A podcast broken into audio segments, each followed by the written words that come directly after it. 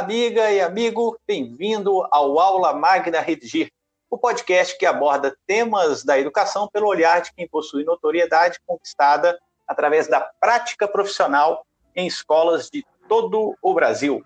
Muito prazer, eu sou o Rodrigo Simões e hoje iremos tratar de como as significativas modificações que estamos vivenciando no ensino médio brasileiro irão impactar no Exame Nacional do Ensino Médio, o famoso Enem. E para me acompanhar nessa conversa de hoje, a gente tem nada mais, nada menos do que o meu amigo professor Luciano Cariello. Professor Luciano, que é gestor pedagógico da ISJB, Inspetoria São João Bosco dos Salesianos. Luciano também é especialista em cinema, olha só, especialista em cinema, bacharel em comunicação social e licenciado em letras. Não é pouca coisa não, hein, Luciano? Que responsa. Uh, Luciano também já atuou como professor de redação e literatura na rede privada de Belo Horizonte. Luciano, seja muito bem-vindo, meu amigo. Muito obrigado, Rodrigo, pelas palavras aí. Você é muito gentil comigo sempre, né? É, e é um prazer estar aqui nesse podcast com vocês, com o pessoal da Redigir, e espero estar à altura aí do desafio. Que isso, certamente estará à altura, Luciano. Vai ser muito legal a gente poder conversar no dia de hoje.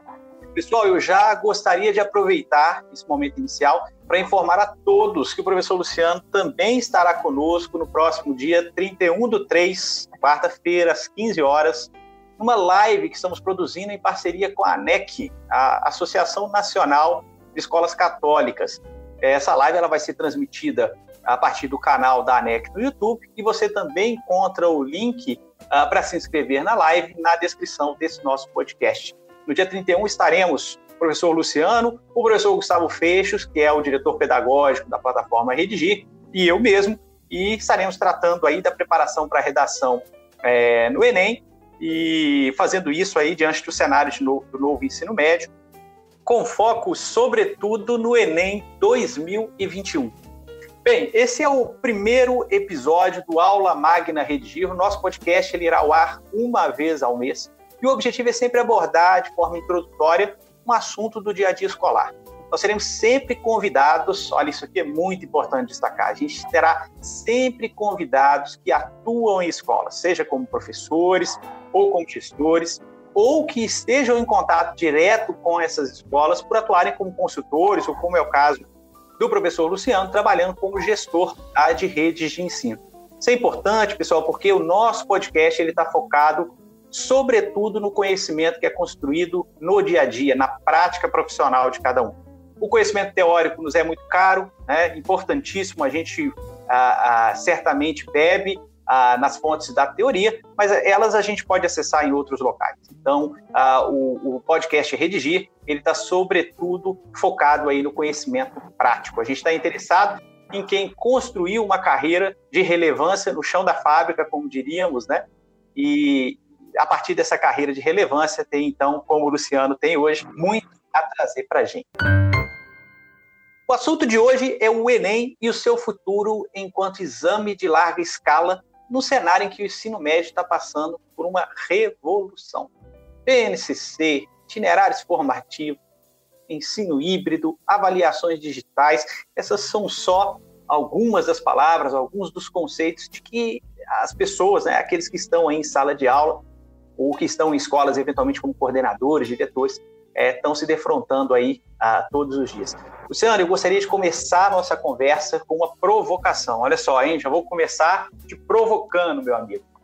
Ah, Luciano, como as escolas têm lidado com esse período de transição? Você que está aí no dia a dia das escolas, nos diga como elas têm lidado com esse período de transição curricular representado pela consolidação da BNCC e do novo ensino médio. E se você achou que a provocação era até aí, Veja, a pergunta continua. Me diga, na briga entre diretrizes e avaliações, quem está ganhando páreo na definição dos currículos, em especial no ensino médio? Que provocação, hein, Rodrigo? Muito amigo, né?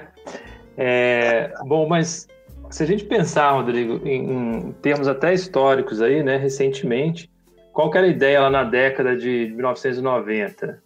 É, a gente veio com, com, os PCNs, né? O governo veio com os parâmetros curriculares nacionais, as diretrizes curriculares nacionais, tentando modificar a educação básica, que até então ainda era bastante conteudista, né? principalmente é, em função de estar voltada para os processos seletivos da época. É, e vamos lembrar aí que sempre, né, a gente ouviu lá, é, talvez você, que é mais novo, inclusive, né, Rodrigo, também tenha ouvido é, que ah, a escola deve educar para a vida, mas no fundo, no fundo, a escola, pelo menos aqui no Brasil, sempre educou para passar no vestibular, né? É, e aí, apesar de essas mudanças terem acontecido, mudanças importantes do ponto de vista da legislação, o ensino continuou bastante conteudista, né? o conteúdo pelo conteúdo. É, nós não tivemos uma mudança lá é, no, no, ensino voltado para competências e habilidades como se esperava lá no, na, na, década de 90. O, o que, que de fato mudou o ensino? Só quando a gente teve o Enem, aí, o chamado novo Enem, lá em 2009, é, pensando no, nesse novo Enem como um processo seletivo. Então, o, o novo Enem, quando ele veio, é, no início ainda não se sabia se ele tinha vindo para ficar mesmo, havia muitas dúvidas em relação a isso. Mas, de fato, hoje a gente pode dizer que ele veio para ficar, né? É, quando ele veio cobrando habilidades, cobrando competências, aí eu tive que modificar um pouco a, a forma de ensino, né? principalmente no que diz respeito ao ensino médio. É, então, quando você me pergunta aí, nessa, essa briga entre diretrizes e avaliações, né, é, em relação ao novo ensino médio, eu acho que as, a ideia de um novo ensino médio, com os itinerários, é, com a BNCC, é, tudo isso é muito positivo. Né? A gente realmente tinha que mudar alguma coisa no, no caso da BNCC para toda a educação básica e do, principalmente dos itinerários, né, da reforma do ensino médio é, para os nossos alunos. Porque realmente a gente tem muita coisa lá hoje é, que não faz sentido para esses alunos, né, para esses estudantes. É, mas é difícil esperar uma mudança das escolas se não houver uma mudança também no processo seletivo. Então, se a gente não mudar, por exemplo, o, o Enem, transformar esse novo Enem, né, é, de uma forma substancial é, e continuarmos cobrando as mesmas coisas, por exemplo, é, a tendência é que esse ensino, ou esse novo ensino médio, continue um pouco na linha do ensino médio que é hoje. E, e por isso é tão importante que a gente tenha o mais rapidamente possível as novas matrizes do Enem. Porque se a gente pensar hoje, né, em termos de novo ensino médio, eu tenho BNCC mais itinerários.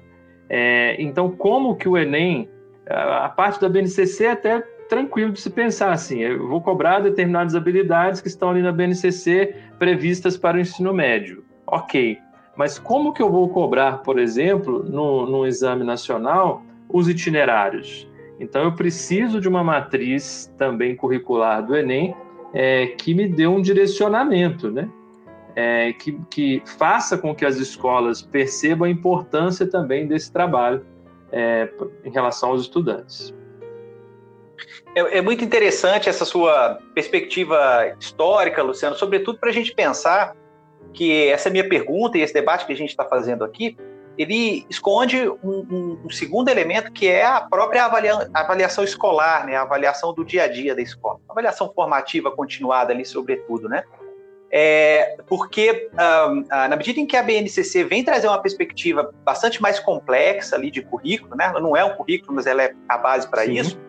Uh, Espera-se, inclusive, que nem tudo que está na, que está na BNCC e que nós deveríamos uh, trazer para o currículo e para a nossa educação vai ser avaliado por aquela prova. Então, nós teríamos que pensar também, e, é, e é isso que eu queria continuar te provocando, tínhamos que continuar pensando, ou melhor dizendo, tínhamos que é, é, começar a pensar também, não só o Enem, mas a própria avaliação de sala de aula, não é mesmo? Certamente, né?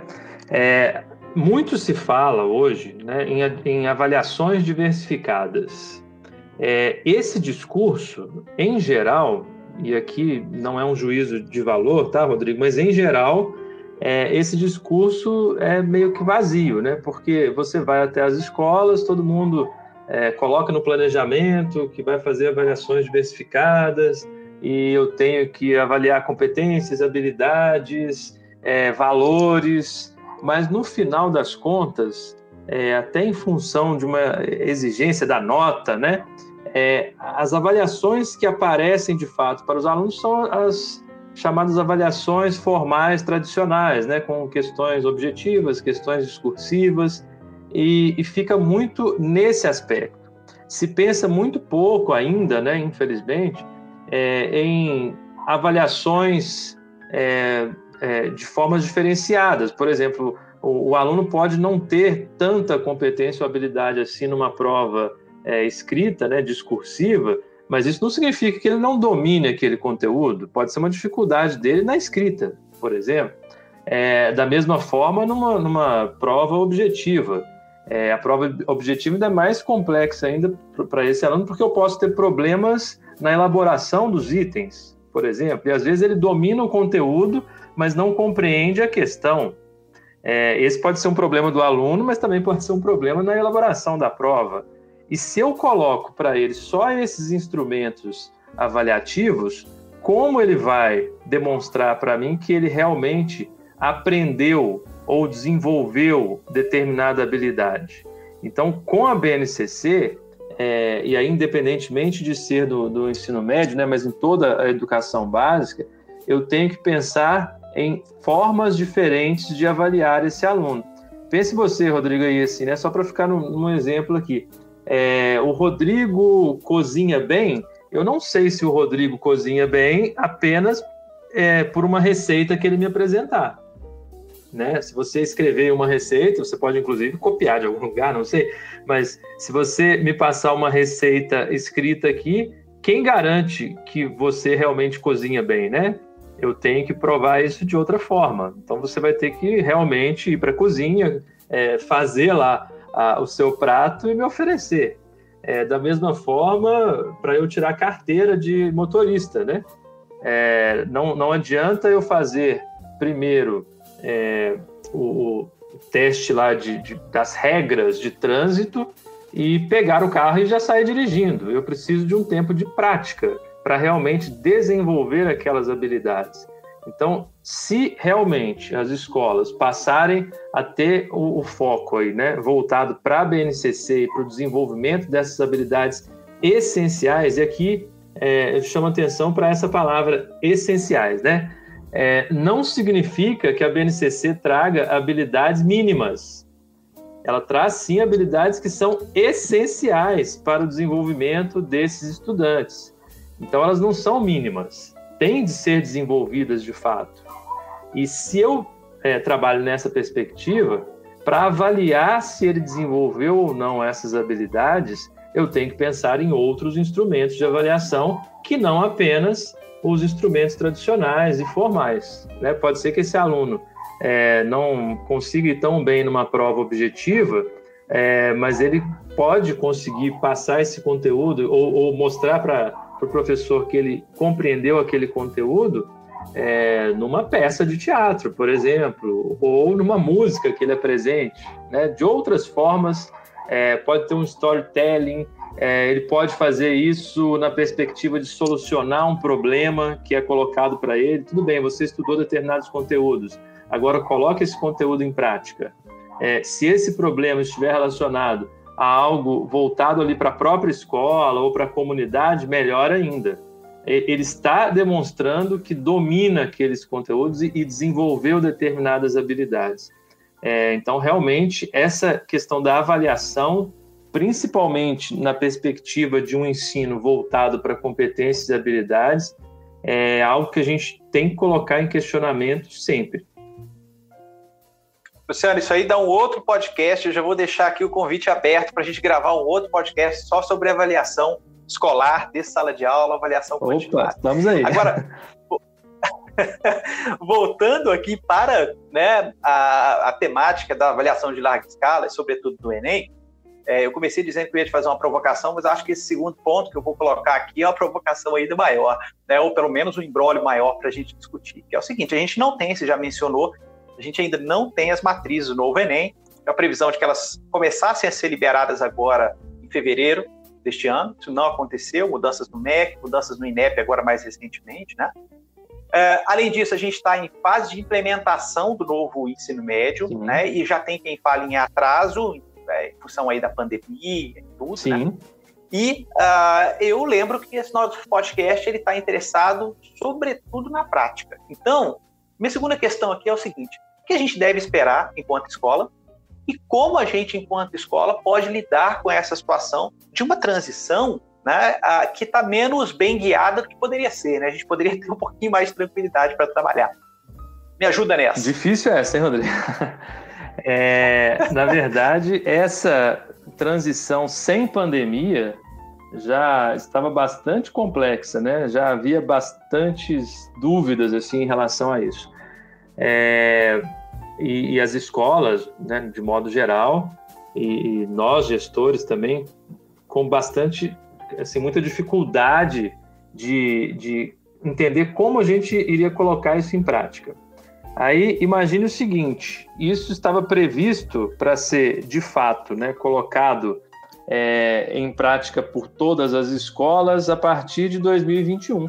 Só que a gente teve um ano de pandemia né, em 2020. Uhum. E aí o cenário pandêmico que a gente esperava que tivesse um pouquinho melhor em 2021, é, a gente está passando agora para um momento ainda mais difícil.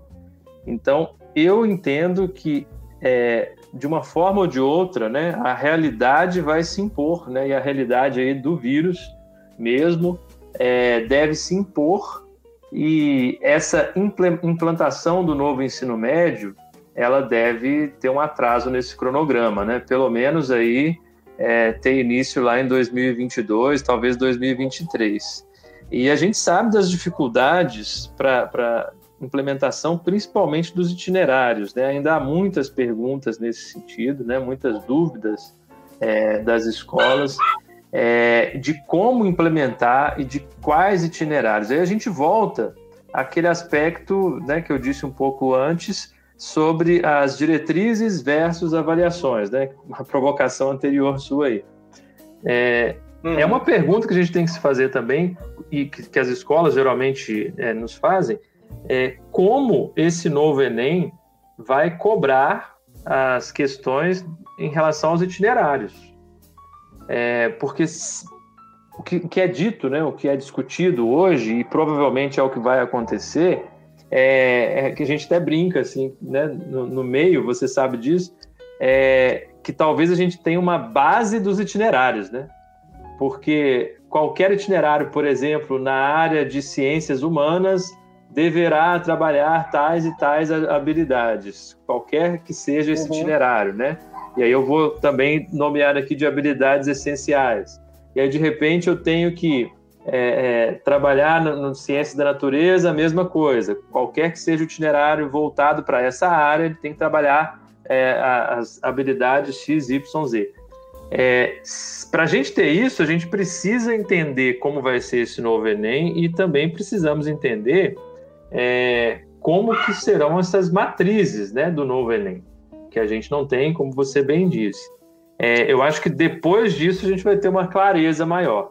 É, no momento, ainda há é, uma série de dúvidas a respeito, cada um está pensando de uma forma diferente. Basicamente, as pessoas estão focadas é, no máximo de horas de BNCC que eu posso trabalhar, que são as 1.800 horas, então, é, fatalmente, né, eu vou dividir essas horas na primeira, segunda e terceira série. Talvez nesse, nesse momento de adaptação, a tendência é que eu trabalhe na primeira série do ensino médio mais horas de BNCC do que propriamente de itinerários. E eu entendo que isso faz mais sentido, principalmente no momento de, de transição, né, de adaptação. E, e a gente uhum. vai trabalhando de maneira é, é, a ampliar essas horas de itinerários na segunda e na terceira série, de modo que lá na terceira série eu tenha, no final das contas, mais horas de itinerários do que de BNCC. É, eu acho que esse é um cenário um pouco mais tranquilo. Outra coisa que as escolas é, devem perceber também, que é o que está na, na reforma do ensino médio, né, o que é dito, é eu não tenho obrigação de oferecer diversos itinerários. E aqui a grande dica é ouvir os nossos alunos. Né? Se eu tenho condições, se a minha escola tem condição de oferecer mais de um itinerário, ótimo. É, mas eu tenho que pensar também do ponto de vista de, de sobrevivência da escola. É, será que eu vou realmente abrir um itinerário é, que apenas dois ou três alunos estão interessados? Será que eu vou colocar um sem número de itinerários? A minha escola consegue suportar isso? Né? Eu tenho espaço físico para atender a, a, todos esses estudantes? Tudo bem que agora, com a pandemia, nós, nós temos um momento até de ensino remoto, né? o ensino híbrido. É, é uma outra pergunta que vem agora com a pandemia. Será que a gente vai é, é, vai, vai nos ser permitido né, manter esse modelo de ensino também lá em 2022 ou quando a gente tiver vacina para todos?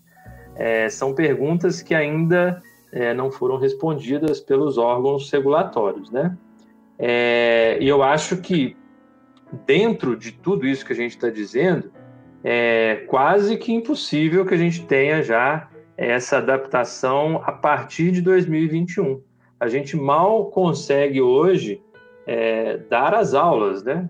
É, agora há pouco, né, hoje, é, é, mesmo o, o, governo do Rio, mais o prefeito do Rio, eles estão discutindo lá medidas é, de fechamento, né, de lockdown. Então, pode ser que as escolas não possam sequer é, abrir nesses, nessas próximas duas semanas. É, e eu acho que a gente vai conviver com isso ainda por um bom tempo, né? Antecipações de feriados, etc. É, eu acho muito difícil nessas circunstâncias a gente conseguir essa mudança já para 2021. Então, provavelmente isso vai se estender para 2022 e talvez até para 2023. E um outro ponto importante da gente discutir também, ô Rodrigo, e aí a gente volta a falar do Enem, claro. é o aluno que hoje está começando o seu percurso aí no ensino médio, na primeira série do ensino médio, é, ele vai, vai chegar no ensino médio que existe hoje, né, o chamado ensino médio regular, sem os itinerários, uhum. etc. A partir do momento que a escola é, passa a ofertar esses itinerários e, e a discutir isso de uma forma mais ampla, é, vamos ter um outro problema também para a escola, né? Mas que a gente vai ter que dar um jeito de resolver. É, e o aluno que optar por terminar o ensino médio nesse formato que a gente tem hoje. Então, eu teria aí pelo menos né, 21, 22 e 23, uma turma lá, de repente, de, de estudantes que queira terminar no formato atual. Então, se houver um atraso aí também é, a, gente, a gente começa essa implantação apenas lá em 22 ou 23, é, a gente tem que levar em consideração também que o aluno que começar no formato atual, ele pode, né, tem, existe essa prerrogativa na lei, ele pode optar por terminar também o ensino médio nesse mesmo formato, o que jogaria também, né, o, o, talvez até o novo Enem mais para frente. Luciano, é muito bom é, perceber tanta lucidez e, tanta, e tanto domínio, na verdade, é, da, da, situação como um todo, né? Situação essa que é, é, realmente complexa, não tem receita de bolo nem resposta Sim. pronta. É muito bom ver que as pessoas que né, estão liderando as instituições escolares do Brasil, ah, elas têm uma perspectiva né, tão competente em relação a, a, a, um problema como esse. Fico, fico muito feliz assim de, de poder trazer né, essa sua lucidez para os ouvintes desse, desse nosso podcast. Agora, Luciano, eu queria é, aproveitar essa nossa conversa e jogar uma luz agora mais para médio e longo prazo. Uh, se problema até agora não é pouco, o que a gente discutiu até aqui, é, eu queria trazer um pouquinho mais para a gente. Veja, uh, nosso podcast hoje ele está interessado sobretudo no Enem digital, né, na centralidade da, da escrita, na, nas provas de avaliação, que é a coisa que vai começar a entrar na nossa discussão agora. É, bem, a gente sabe então que o, o novo Enem, né, ele é fruto das mudanças Sim. curriculares, BNCC, novo ensino médio, né? Mas haverá também mudanças no formato né, é, do próprio o Enem enquanto instrumento avaliativo. Com certeza. É, então, a gente está falando aqui da, né, do Enem digital, e só que tem uma questão é, é, é, somada a isso, que não é muito discutida no Brasil, sobretudo porque a gente conhece pouco de, de avaliação, né, o campo da avaliação educacional é pouco explorado ainda no Brasil, é a própria superação do modelo avaliativo tradicional pelo modelo avaliativo dos testes adaptativos. Aí aqui eu estou falando, sobretudo, é, das avaliações em larga Sim. escala. Né? Para a gente começar a conversar sobre isso, eu queria te perguntar se você acompanhou a aplicação do Enem Digital, ocorrida agora 2020-2021, e o que, que você achou dessa aplicação? Bom, é, eu gosto, sabe, Rodrigo, é, assim como o, o, outro gestor pedagógico que, que existe lá na inspetoria, a gente sempre gosta de se inscrever né, para alguns Enems, assim, é, exatamente para ter essa percepção do aluno, né? E isso não foi uhum. possível agora, né? Porque o Enem Digital 2020 foi aplicado em 2021 em função da pandemia. É, e é interessante observar esse cenário também, assim, que muitos dos estudantes que haviam feito inscrição para o Enem Digital é, simplesmente deixaram de ir às, às escolas, né, pra, nos locais onde eles iam fazer a prova. É, exatamente, recorde, em né? função, obviamente, do cenário caótico que a é. gente vive. É, então, assim, eu acompanhei é, até uma ironia, mas eu acompanhei a distância, né, o, o Enem digital, é, e vi exatamente isso. O, o, inicialmente, ele seria feito como uma espécie de teste, né? É, ele, a previsão é que a gente uhum. tivesse 50 mil inscritos lá, a, a, abririam as inscrições para 50 mil estudantes fazer esse teste. Depois, é, a, a, ideia, né, com, com mudanças também no, no, INEP, mudanças de ministro, etc., a ideia foi abrir para mais estudantes e a gente chegou a ter mais de 100 mil inscritos. Mas então seria uhum. uma, uma base interessante para a gente analisar é, como né, ocorreu esse Enem digital. No entanto, com a pandemia, isso prejudicou essa nossa percepção. Claro, né? É, você mesmo já disse, foi uma, uma evasão recorde aí. Recorde aí. Agora, a tendência, né, Rodrigo, é que isso é, a gente não, não tem mais volta, né?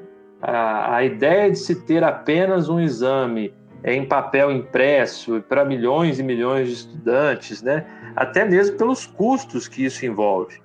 É, se, se, a gente pensar ainda, né, associar aos custos que já são enormes, se a gente associar isso, é, é, é até repetitivo a gente ficar dizendo isso aqui, mas se a gente associar isso, é, esse contexto de pandemia né, e de crise econômica, que certamente é, vai no, nos arrastar por um bom período, é, essa questão é muito importante dos custos.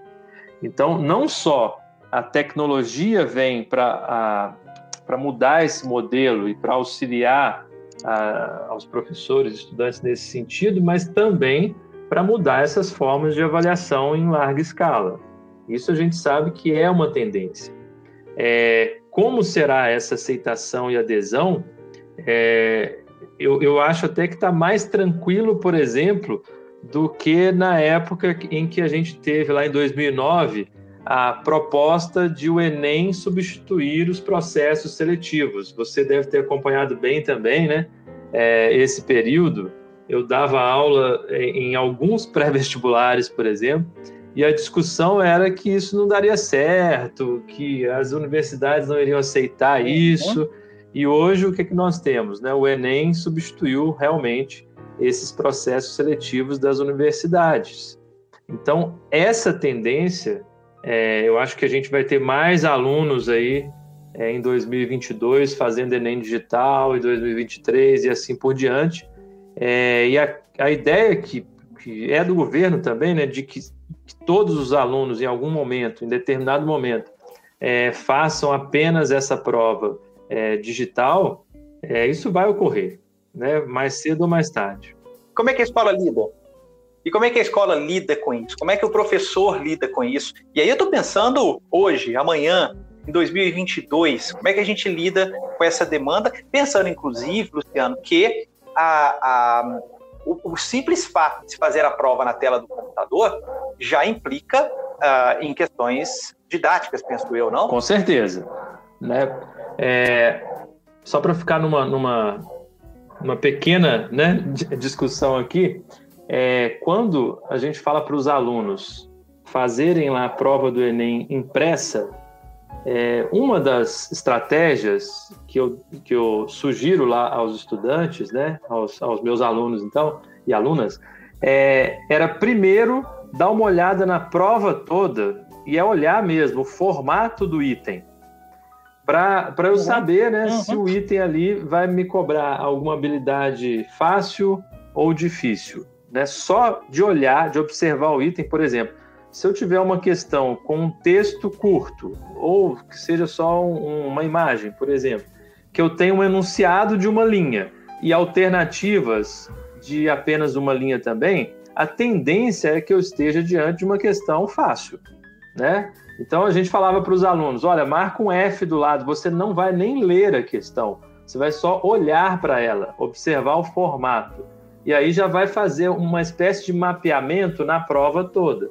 Por que, que isso é importante? Né? Se você, por outro lado, né, é, observa uma questão que tenha dois textos, em que eu tenho um enunciado maior, que vai me trazer mais informações, portanto, e que eu tenha alternativas de duas ou três linhas, é muito provável que eu esteja diante de uma questão difícil.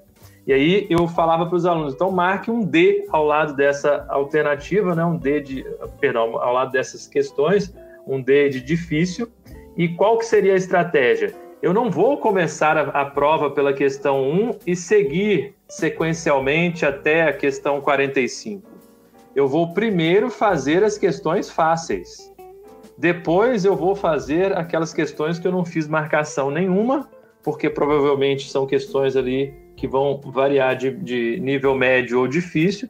E por último, eu vou deixar as questões de nível difícil, porque se eu não conseguir fazer essas questões, se eu não tiver tempo para fazer essas questões, é, eu vou simplesmente chutá-las, né? E isso, obviamente, levando em consideração a teoria de resposta ao item. No computador, é, é um pouco mais complicado do aluno fazer isso, por exemplo. Então, ele vai ter que buscar outras estratégias. É, além de, de um fator que a gente sabe bem, né, Rodrigo, que é o tempo de exposição à tela. Então, você está uhum. ali, né, a, a sociedade é, brasileira de, de, pediatria, ela diz que as crianças e adolescentes, é, em média, vão ficar aí, ou devem, né, ficar expostas à tela é de uma a três horas por dia, né? Isso vai variar, obviamente, de acordo com a faixa etária. Crianças menores, menos exposição, e adolescentes, ah, ou crianças maiores, é, maior exposição. Mas isso teria que ser de uma a três horas. Imagine você fazer uma prova como o Enem, é, 180 questões, ou pegar lá o dia que você tem que fazer a, a redação, e de repente você está ali horas e horas diante do computador. Então eu vou ter que buscar outras estratégias também. Para que essas estratégias funcionem, e aí a gente vai chegar a, a uma questão essencial. Eu preciso de treinamento. Então, no caso de escolas particulares, Rodrigo, eu acho que a estrutura que é oferecida para os estudantes, e aí algumas oferecem mais, outras oferecem menos, mas de um modo geral, as escolas particulares já ofertam a esses estudantes uma série de, de mecanismos né, e de tecnologias que eles já utilizam naturalmente ali em sala de aula. Né? É, seja num laboratório também de computação, seja lá no próprio celular ou no tablet, enfim, esse aluno já está é, mais familiarizado a utilizar essas ferramentas no seu dia a dia, no cotidiano escolar. É, como eu disse, algumas mais, outras menos. Você tem também algumas plataformas que trazem simulados né, e testes nesse formato também. A, a própria Redigir, é, que, que, você é, na redação que, eu, que é trabalhada, que é digitalizada, mas eu estou me referindo aos relatórios que vocês disponibilizam, é, o aluno pode fazer ali a sua trilha de aprendizagem, então ele está adaptado a esse formato muito mais do que um aluno, por exemplo, de escola pública. E aqui é, é que eu chamo atenção é, para um possível problema, né, ou para ampliação de um problema já existente. É, talvez, Rodrigo, que a gente vai ter que se preocupar aí, é, do ponto de vista social mesmo, é que pode ocorrer um, uma distância ainda maior entre as, os estudantes de escola pública e os estudantes de escola particulares. Né? A gente viu na pandemia que, se estava ruim para os estudantes e professores de escolas particulares, é, imagine para os estudantes e professores de escolas públicas. É, se eu não tenho acesso à internet, como eu vou treinar, por exemplo? Se a minha escola muitas vezes não tem sequer né, é, uma estrutura mínima de funcionamento, é, uma sala de aula, às vezes, né, uma carteira, é, que dirá um computador ou um, uma internet de qualidade. Então, como que eu vou treinar para essas provas? E como a tendência realmente é essa mudança né, da, da prova impressa para a prova digital, é, se a gente não conseguir resolver esse problema, né? E aí eu estou dizendo a gente e a sociedade mesmo, né? Se a gente não consegue, não conseguir aí, é, fazer mesmo uma pressão nos governos para que a gente modifique essa realidade, é, talvez a gente tenha, infelizmente, uma discrepância ainda maior, né? Uma distância gigantesca entre esses estudantes das escolas particulares e os estudantes das escolas públicas. Deixa eu fazer uma, uma breve correção quando falávamos agora do agora há pouco do Enem digital. Não foi uma evasão, uh, mas sim uma, uma extensão recorde, né? Mas é, é, nós dois usamos aí o mesmo termo. Mas, é, Luciano, é, é, interessante ver na sua resposta como é que ela dá o, o destaque aquilo que para mim de fato é o ponto central numa, né, nessa transição que a gente está vivendo. Uh, é sobretudo a questão da prática, né, do estar acostumado a, a, a ter esse instrumento na, avaliativo na tela. Né? Então, uh, essa, essa transição ela passa por acostumar o aluno a lidar com essa nova forma de ser avaliado, né? E uh, nesse sentido faz né, toda, é, ou tem toda é, credibilidade essa sua fala em relação aí à possibilidade até da gente aumentar aí a disparidade, a desigualdade educacional no Brasil. Isso me remete, sua fala me remete a, a um ponto que eu queria aprofundar nessa nossa discussão. E engraçado, porque quanto mais a gente vai aprofundando, eu vou trazendo mais elementos que vão dando dinamicidade ao futuro. Né? Não é um futuro, digamos assim, é, muito estável. Né? Pelo contrário, a gente vai ver muita modificação, muita mudança. Uh, então, a gente está falando aqui, nós estamos trazendo elementos, aspectos uh, relativamente a mudanças na, no formato de avaliação que o aluno tem quando ele sai ali do ensino médio, que é o Enem, o Enem de, e aí nós estamos falando aqui sobretudo do Enem digital. Agora a gente tem que fazer uma, uma distinção aqui entre Enem digital e testes adaptativos. Né? Uh, o Enem digital ou uma prova digital, você pega uma prova antes feita no papel e agora executa essa prova dentro de um dispositivo, Sim. por exemplo, como um computador. Acontece que isso não é novo, mas é só no século XXI que ganhou, é, digamos assim, maior é, projeção, porque aí, a partir da popularização da internet, você consegue executar em mais larga escala.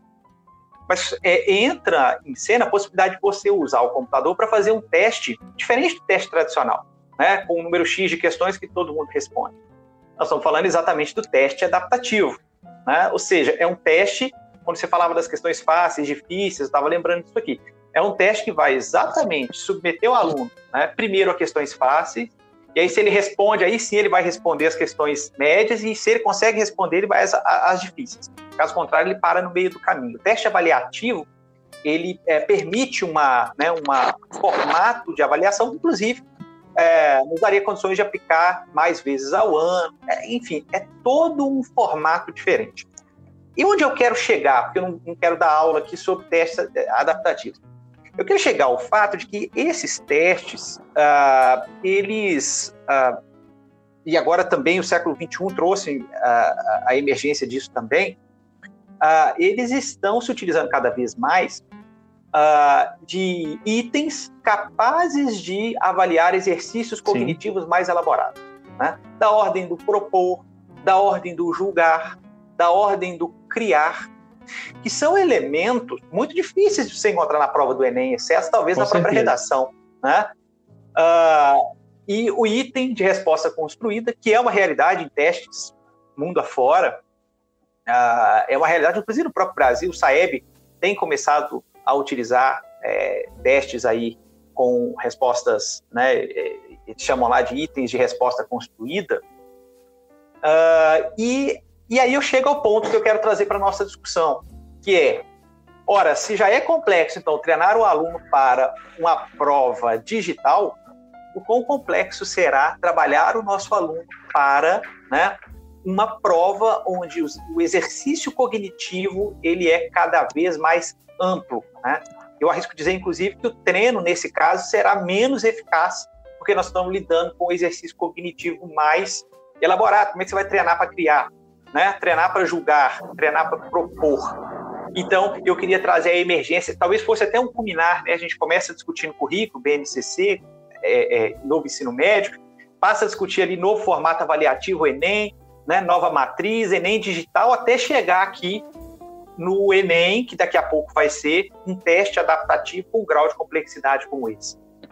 Olha, Rodrigo, muito interessante essa sua colocação, né?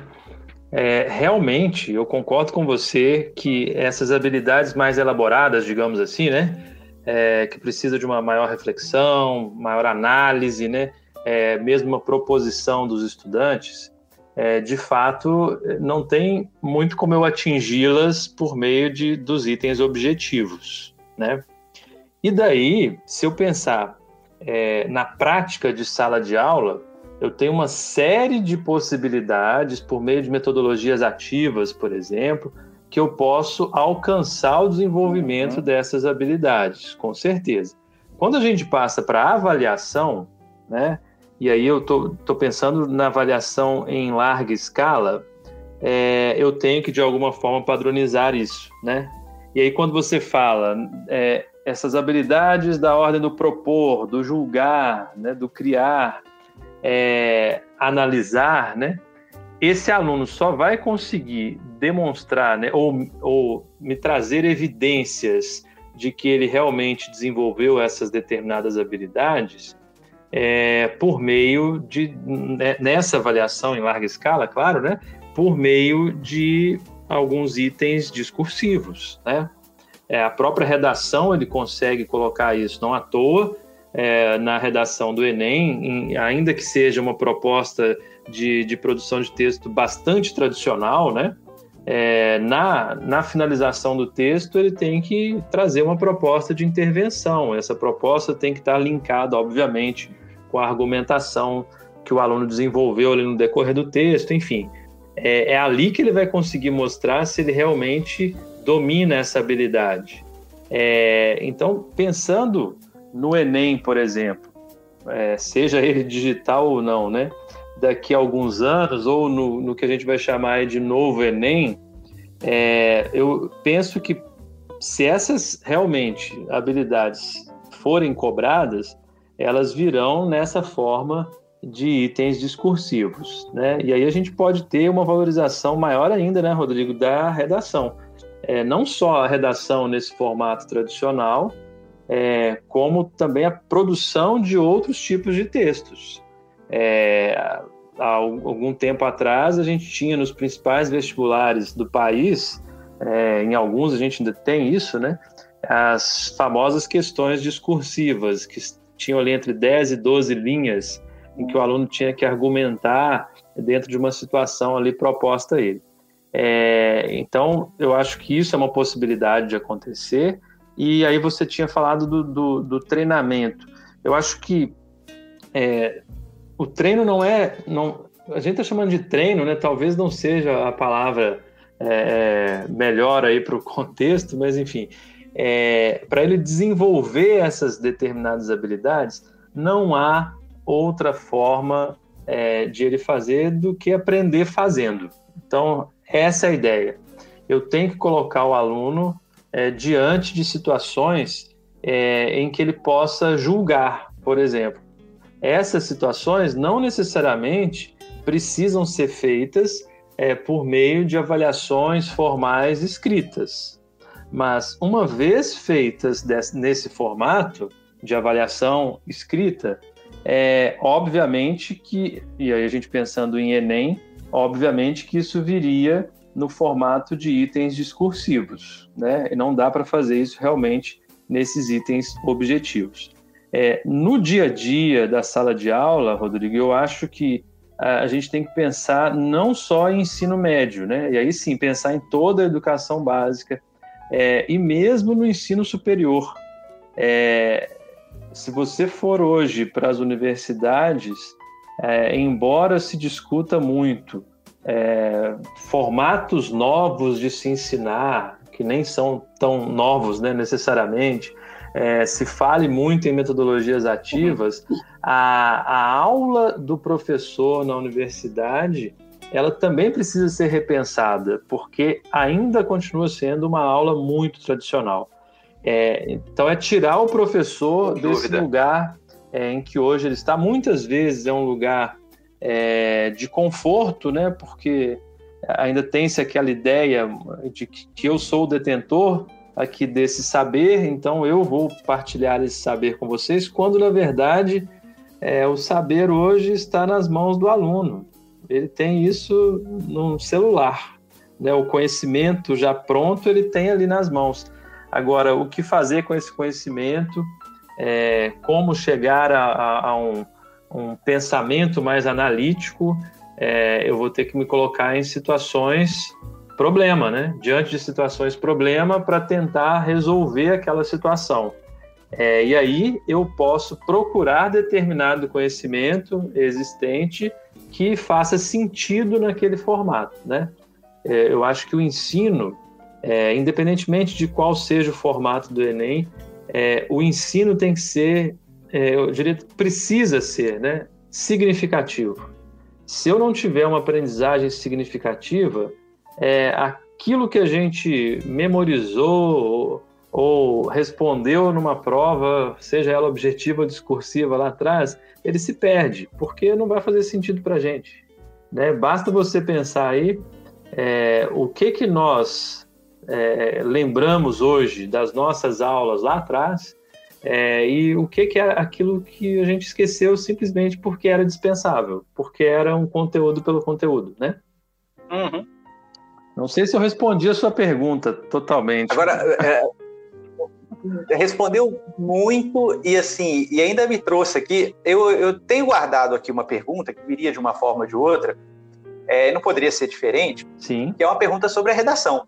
Né? E, e aí, esse brólio todo, a gente não tem matriz ainda, mas dizer, a gente está vendo, a, né, segundo esse nosso raciocínio, que né, a escrita, a comunicação escrita, ela deve ganhar preponderância na prova. E a redação? Só que antes de, eu te perguntar efetivamente, provocador. provocando hoje o tempo todo, né? Eu vou, eu vou trazer mais uma provocação é, provocador. É. o programa vai chamar hashtag provoca a partir de agora. Aproveitando que eu tô careca, é eu já posso imitar o Marcelo Tai.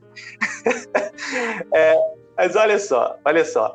É, eu separei. Bom, eu até poderia ter, ter é, é, buscado aqui exemplos nacionais, que eu sei que existem também. De repente você até complementa com isso. Mas eu acabei pegando três exemplos aí é, internacionais, né? Eu fui atrás de três exames, é, eles são vestibulares também. É, e aí isso é até bom, porque o Enem ocupa esse dois, esses dois espaços, né? É o vestibular e, e, ao mesmo tempo é um exame de avaliação do, do, do ensino médio e deve se manter assim, né? É, então eu fui atrás de três experiências. Eu fui aos Estados Unidos e o SAT, né? eu fui à China, peguei o Galcal, que é o único que é maior do que o Enem, né? então esses dois são bastante famosos, e fui a um bastante tradicional que é o BAC, lá na França. Eu não vou arriscar aqui a, a, a pronúncia, porque o meu francês não é bom. Né? É, eu fui a esses três tá? para é, trazer a seguinte perspectiva. No SAT você tem uma redação parecida com o que é a redação do Enem. Então, a prova é um pouco mais parecida, né? tem lá a parte das, né, das, das questões que são é, questões de múltipla escolha ou discursivas, e tem uma redação também. Aí agora que a coisa começa a ficar interessante. No Galcal, você tem um formato onde o aluno, ele, é, isso varia um pouco, o aluno pode escolher uh, dentro de determinados gêneros ali para produzir. Ele né, pode ter que produzir, de repente, até uma poesia. Eu fico imaginando um aluno brasileiro tendo que produzir uma poesia é, em meio à prova do Enem. um poeta ali, de última hora. Já, imagina só, imagina só. Mas seria muito bacana, né? Já no BAC, tá? É, inclusive, o exame francês ele tem uma, um, um peso maior para os itens em geral, não só a redação, para os itens dissertativos. É, e a redação, ela tem uma, uma dimensão maior, no sentido que ela é quase uma, uma um artigo mesmo que a gente publicaria aqui uh, na enquanto universitário, né? Pode ter ali 10 páginas, um pouquinho menos, um pouquinho mais. Eu fico também pensando o aluno brasileiro produzindo no seu Enem, né? Um texto dissertativo de 10 páginas, né? Que coisa. Fantástico. Que, coisa que seria. Então, observando que não é absurdo, observando que não é absurdo a gente ter um modelo em que a redação ela é mais, mais aberta, ou seja, treinar para ela fica mais difícil, o ponto que eu quero chegar é exatamente esse. A gente estava conversando e você me mostrou de modo muito claro é, como é que eu faço para, entre aspas, treinar o meu aluno para questões dissertativas de modo, é, é, enfim, né? não é um simples treino, você está ensinando mesmo, preparando o aluno para realidades de modo geral, inclusive aquela prova que ele vai fazer. Então agora eu estou trazendo, e a redação? Qual a expectativa que você tem para a redação do Enem? Que eu não tenho dúvidas que vai continuar, aliás, o próprio INEP já sinalizou isso.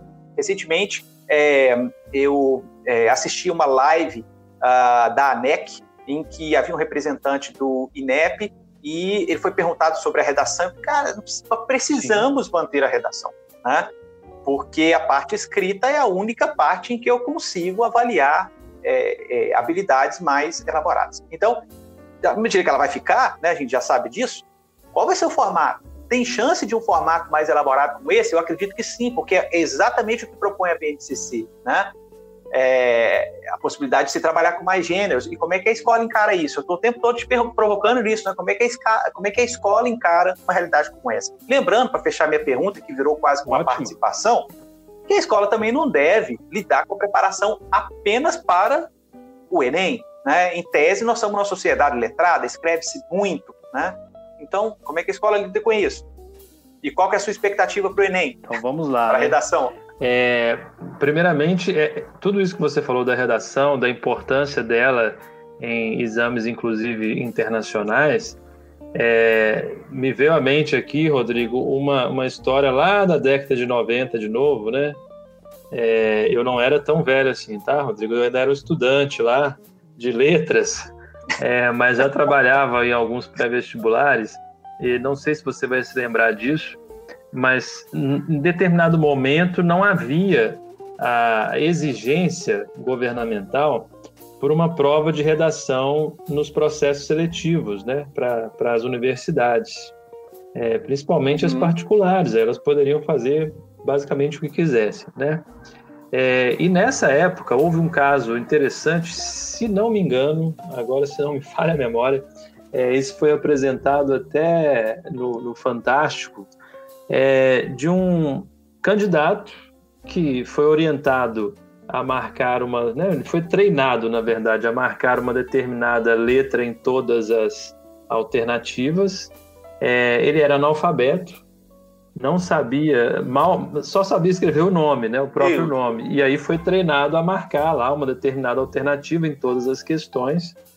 É, e ele passou no exame e a prova de redação.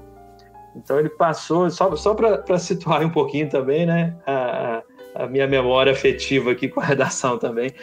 É, mas aí ele passou e por, por uma, uma, um jeito ou outro lá, ele conseguiu inclusive se matricular na universidade. Usou uma desculpa qualquer lá no dia da inscrição, é, de que ele não tinha é, os documentos necessários em mãos naquele dia e que estava em outro lugar, sei lá, no interior, alguma coisa do tipo. E a moça que estava fazendo a inscrição lá fez com que ele fosse matriculado. Simplesmente, ah, você pode entregar os documentos é, no dia tal. É, e esse é, é, um caso assim, que ficou na minha memória é, porque depois disso a redação passou a ser obrigatória em todos os, os processos seletivos. É, você poderia, inclusive, ter apenas a redação como processo seletivo, né? É, e, e, exatamente, né? É bastante ah, comum, inclusive. Basta a redação hoje, né? aqui. É, esse é um ponto, então, é, que já mostra essa importância. Né? Eu consigo até, de, de repente, e aí não estou falando só do Enem, ou especificamente do Enem, né, porque lá a gente tem a teoria de resposta ao item, mas é, em tese, numa, numa prova tradicional, objetiva, eu até consigo, né, ou por meio do chute, ou eliminação, alguma coisa do tipo, eu consigo até me sair bem numa determinada prova. É, na redação, eu não consigo me esconder.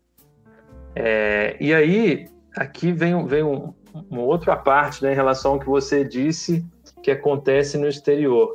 É, a nossa proposta de redação do Enem, e eu já disse isso aqui em algum momento, mas repito, ela é extremamente tradicional, né? É um tema, escreva sobre ele, basicamente. Uhum. É, claro que eu estou, estou, estou, sendo aqui bastante superficial nessa análise agora, mas é, basicamente é isso. É tema, escreva sobre ele. Nós já temos propostas bem mais interessantes é, que, que são desenvolvidas é, há, um, há, um, bom tempo já mesmo, né? É, desde ali dos, dos, do início dos anos 2000, final do, da década de 90, é, várias universidades, é, particulares inclusive, que trazem é, propostas de gêneros diversos de modo que eu trago para o aluno uhum. uma situação de produção de texto muito próxima da realidade. Algo como: é, imagine que você seja leitor do jornal X e tenha lido a reportagem Y, né? É, sei lá, indignado com a situação, você decide escrever uma carta é, para a redação do jornal. Então eu coloco o aluno numa situação discursiva, né, numa, numa situação ali é, em que ele vai se imaginar e construir uma espécie de personagem para realmente produzir o texto dele, que é o que ele faz no dia a dia.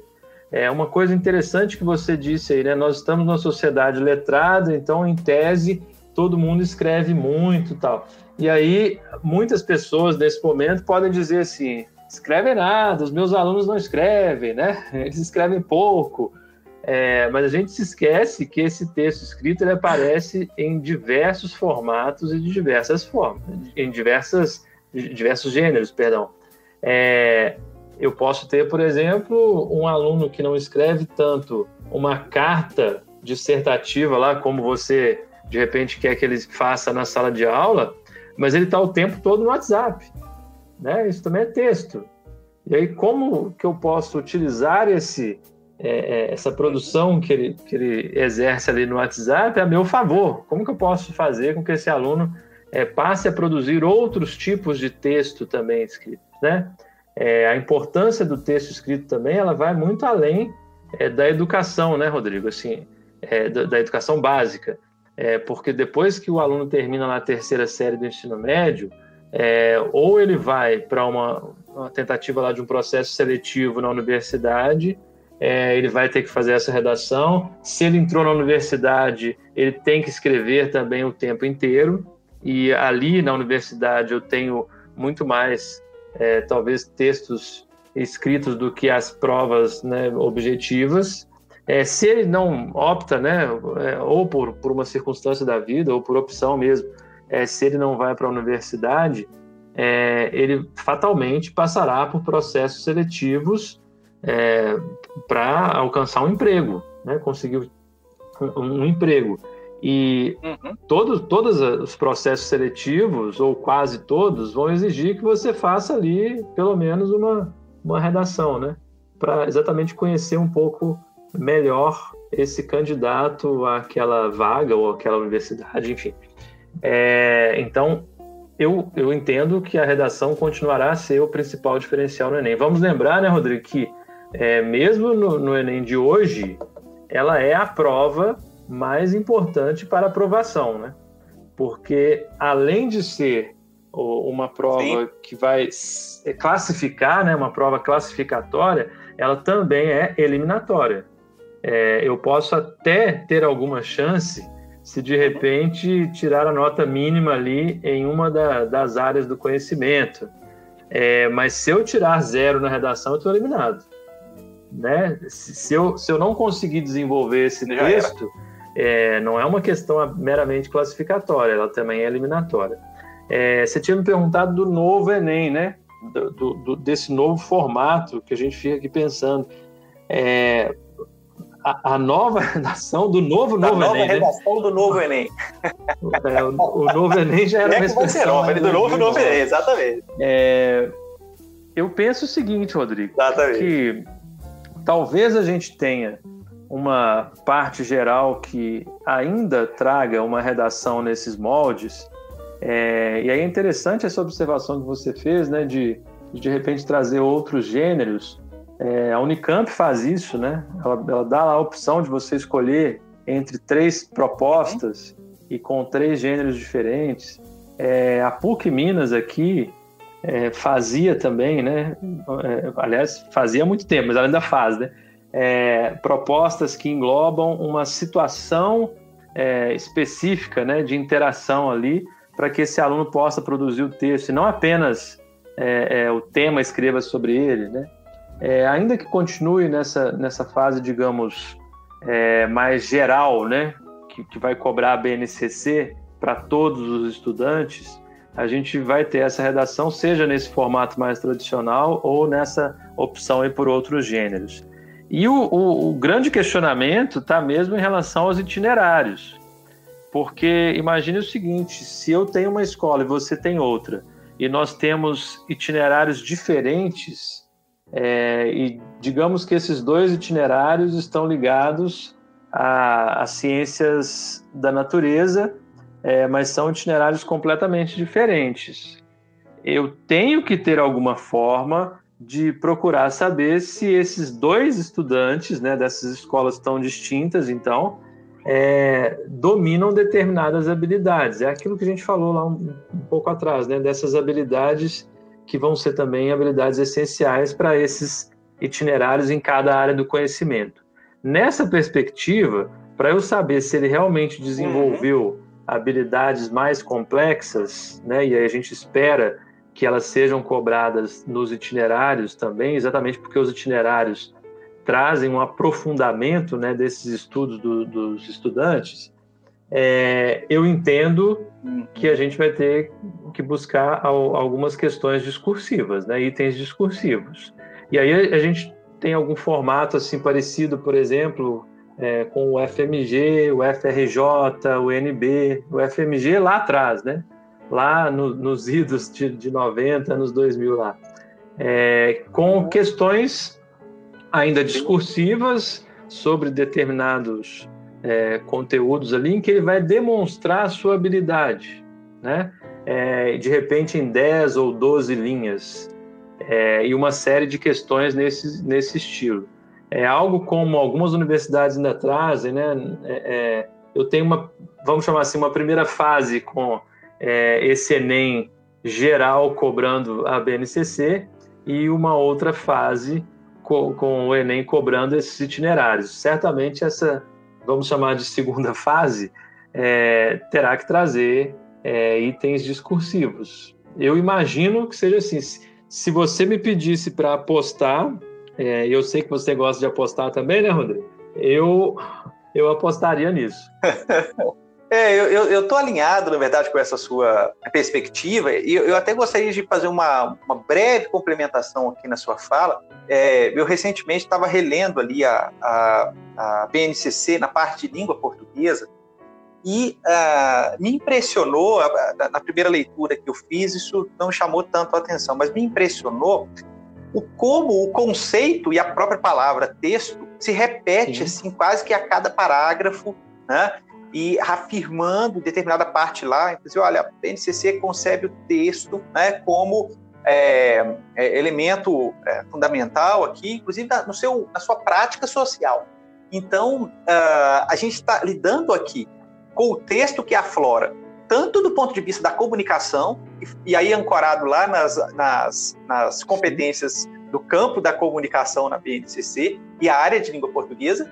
E você ainda traz para a gente essa perspectiva do texto como elemento avaliativo que permite ao instrumento é, captar ou avaliar exercícios cognitivos mais elaborados. Por isso que é, eu, nessa minha aposta, já que você está dizendo aí de, né, é de que eu gosto de apostar, por isso que é mais do que uma aposta, na verdade, né? É uma, uma, uma, uma perspectiva muito bem fundamentada de que o texto terá centralidade cada vez Com maior certeza. dentro dos cenários avaliativos no Brasil. Bom, Luciano, mas olha, a nossa, nossa conversa foi muito rica até aqui. E agora a gente está chegando no momento, Luciano, que eu acho muito bacana é, esse momento. Assim, a gente está é, tá estabelecendo, né, esse é o nosso primeiro podcast, é a primeira vez que esse momento acontece, mas eu tenho certeza que isso aqui vai, vai fazer a diferença. É o momento do dica do podcast.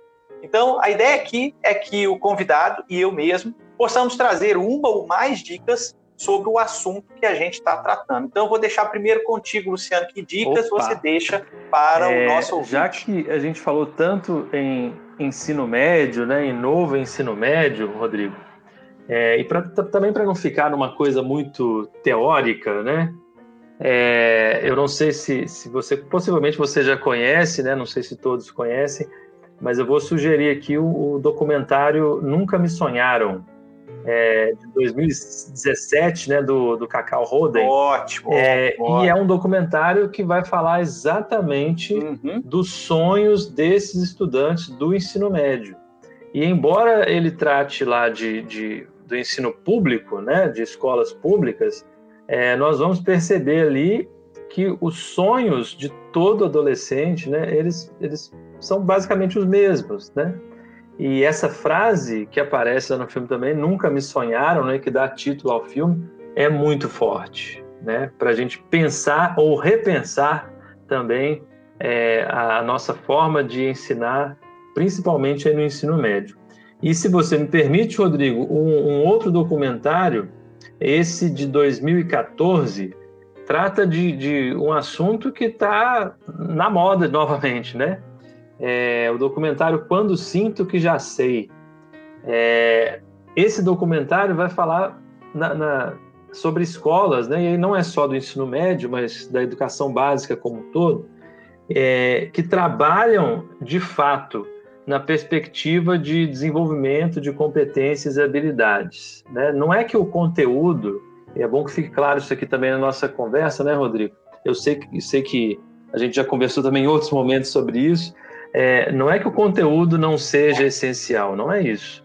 É, o conteúdo pelo conteúdo, apenas pela memorização, né, a famosa decoreba, é, é isso que não tem mais significado para esse aluno. Né?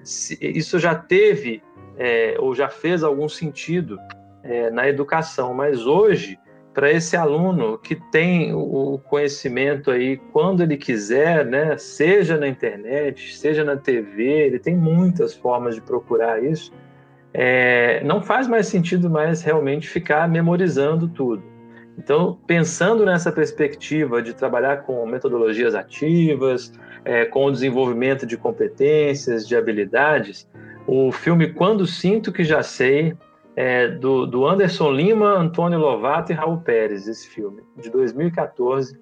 É, também não, eu acredito que você também já tenha visto, Rodrigo, mas é uma boa dica aí para a gente pensar fora da caixa, né? É, às vezes, quando eu ouço um professor dizer assim, ah, mas de que outra forma que eu vou ensinar, né? Ou um gestor dizendo, ah, é, mas não, não, não consigo fazer diferente. Né? Nós temos que trabalhar o conteúdo porque as famílias exigem, tá? Você pode trabalhar esse conteúdo. A questão não é essa.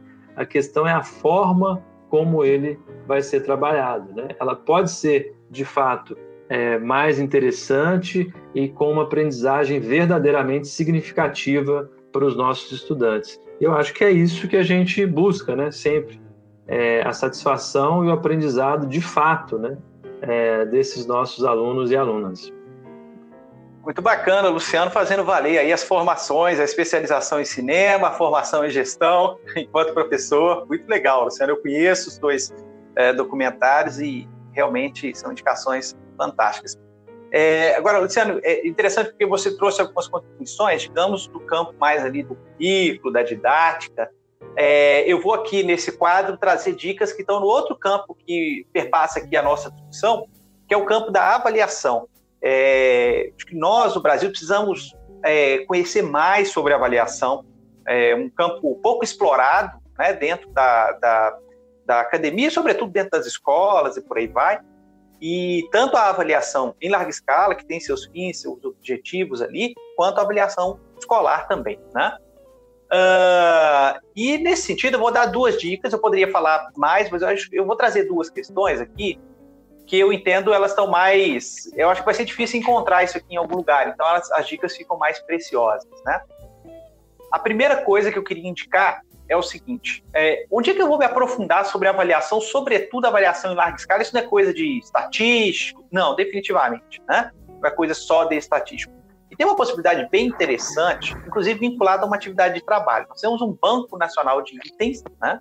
Que é justamente o, o banco ah, em cima do qual está é, é, tá assentado, digamos assim, as avaliações brasileiras. É gerenciado pelo INEP, e o INEP, assim, frequentemente abre editais para que professores possam trabalhar para o BNI, ou seja, né, possam produzir itens para as avaliações do Instituto. E é interessante porque você recebe uma capacitação para isso. Então, a primeira dica é ficar de olho nos editais do BNI. Você precisa ser professor, estar em sala de aula e ter o um mestrado também. Normalmente é, é exigido o mestrado. Então, é acompanhar via INEP, é acessar o site do INEP com frequência e, é, enfim, né, esperar abrir ali os editais com alguma frequência. Ah, ah, mas eu não tenho mestrado, então eu não posso fazer isso. Bom, então a minha segunda dica é um convite para o mestrado. É, a Universidade Federal de Juiz de Fora, eu vou inclusive deixar o link na, na, na descrição aí do nosso podcast, oferece um mestrado na área de avaliação, é mais focado em avaliação na área pública, mas os conceitos, né, a base ali é a mesma, então é bastante interessante, vale muito a pena. Bem, pessoal, a gente está chegando ao final do nosso podcast. Eu queria agradecer a gentileza do professor Luciano em aceitar o nosso convite para estar aqui hoje e reforçar que no dia 31 do 3, tá, no canal da ANEC, também tem o link aqui na descrição, você pode se inscrever desde já, mas se não fizer, no dia 31 do 3 às 15 horas no canal da ANEC no YouTube, a Associação Nacional de Escolas Católicas, estaremos Gustavo Fechos, diretor pedagógico da Redigir, professor Luciano, gestor dos Salesianos e eu, discutindo mais uma vez aí a preparação para a redação do Enem, contexto do novo ensino médio. Então a gente aguarda todos vocês, né? vai ser uma excelente conversa e uh, eu queria complementar com o seguinte, uh, a conversa na live ela vai estar embasada nos resultados de uma pesquisa sobre práticas pedagógicas em redação que a Redigir já desenvolve há quatro anos. Então, a gente vai trazer mais um corpus de dados para que a gente né, possa embasar o, a discussão que a gente traz para vocês. E o bacana é que nós estamos, portanto, esse ano, né? Esse ano é mais um ano da pesquisa, e essa pesquisa é embasada numa atividade de redação que a gente permite que as escolas apliquem para até 120 alunos gratuitamente. Então, quem assistir a live dia 31 de 3 no canal da NEC também terá a oportunidade de experimentar redigir na prática a partir da nossa pesquisa nacional sobre práticas pedagógicas em redação. Pega o link na descrição e não deixe de estar presente com a gente dia 31 do 3 às 15 horas lá no canal da NEC no YouTube. Luciano, mais uma vez, meu caro, muitíssimo obrigado. Suas contribuições foram fantásticas. Eu espero que a gente possa se reencontrar em outro episódio do nosso podcast o quanto antes. É, foi o meu primeiro podcast, tá? Então, eu espero não ter dito muita bobagem nesse só. tempo que a gente ficou aqui juntos, é, mas foi bastante gratificante para mim. É, as suas provocações né, tiram a gente do, do nosso senso comum, do centro né, que a gente vive e, e nos fazem pensar bastante na educação e é sempre um prazer conversar com você sobre educação. A gente já tinha feito é, esse tipo de conversa de, de diversas vezes, né? em outros momentos. É, e agora, dessa vez, no podcast, para mim foi bem interessante e muito gratificante. Muito obrigado aí pela oportunidade e sempre que quiser, estou à disposição. Maravilha, Luciano. Eu acho que foi enriquecedor, acho não, eu tenho certeza, foi enriquecedor para todos os nossos ouvintes. Bom, é, eu queria aproveitar para finalizar e dizer que no próximo episódio, lembrando que o nosso podcast ele é mensal, então no próximo episódio nós teremos como convidada a diretora do Colégio São Miguel Arcanjo de Belo Horizonte, a professora Carla Trindade, que vai nos contar um pouquinho sobre a experiência do colégio. O Colégio São Miguel ele resolveu, pessoal, há aproximadamente cinco anos, um pouquinho mais, priorizar a disciplina de redação desde o ensino ou do, do, né, da educação do ensino fundamental até o ensino médio. E hoje colhe os frutos dessa decisão. O colégio ele está é, tá ali entre os top 10 em redação no Enem em Belo Horizonte, que a gente sabe que é um mercado altamente competitivo. Então, é, compreender ali a, a, estratégia e como o colégio é, construiu essa priorização do texto a partir da disciplina de redação desde o sexto ano do ensino fundamental é a nossa missão no nosso próximo podcast. A gente espera vocês. Tchau!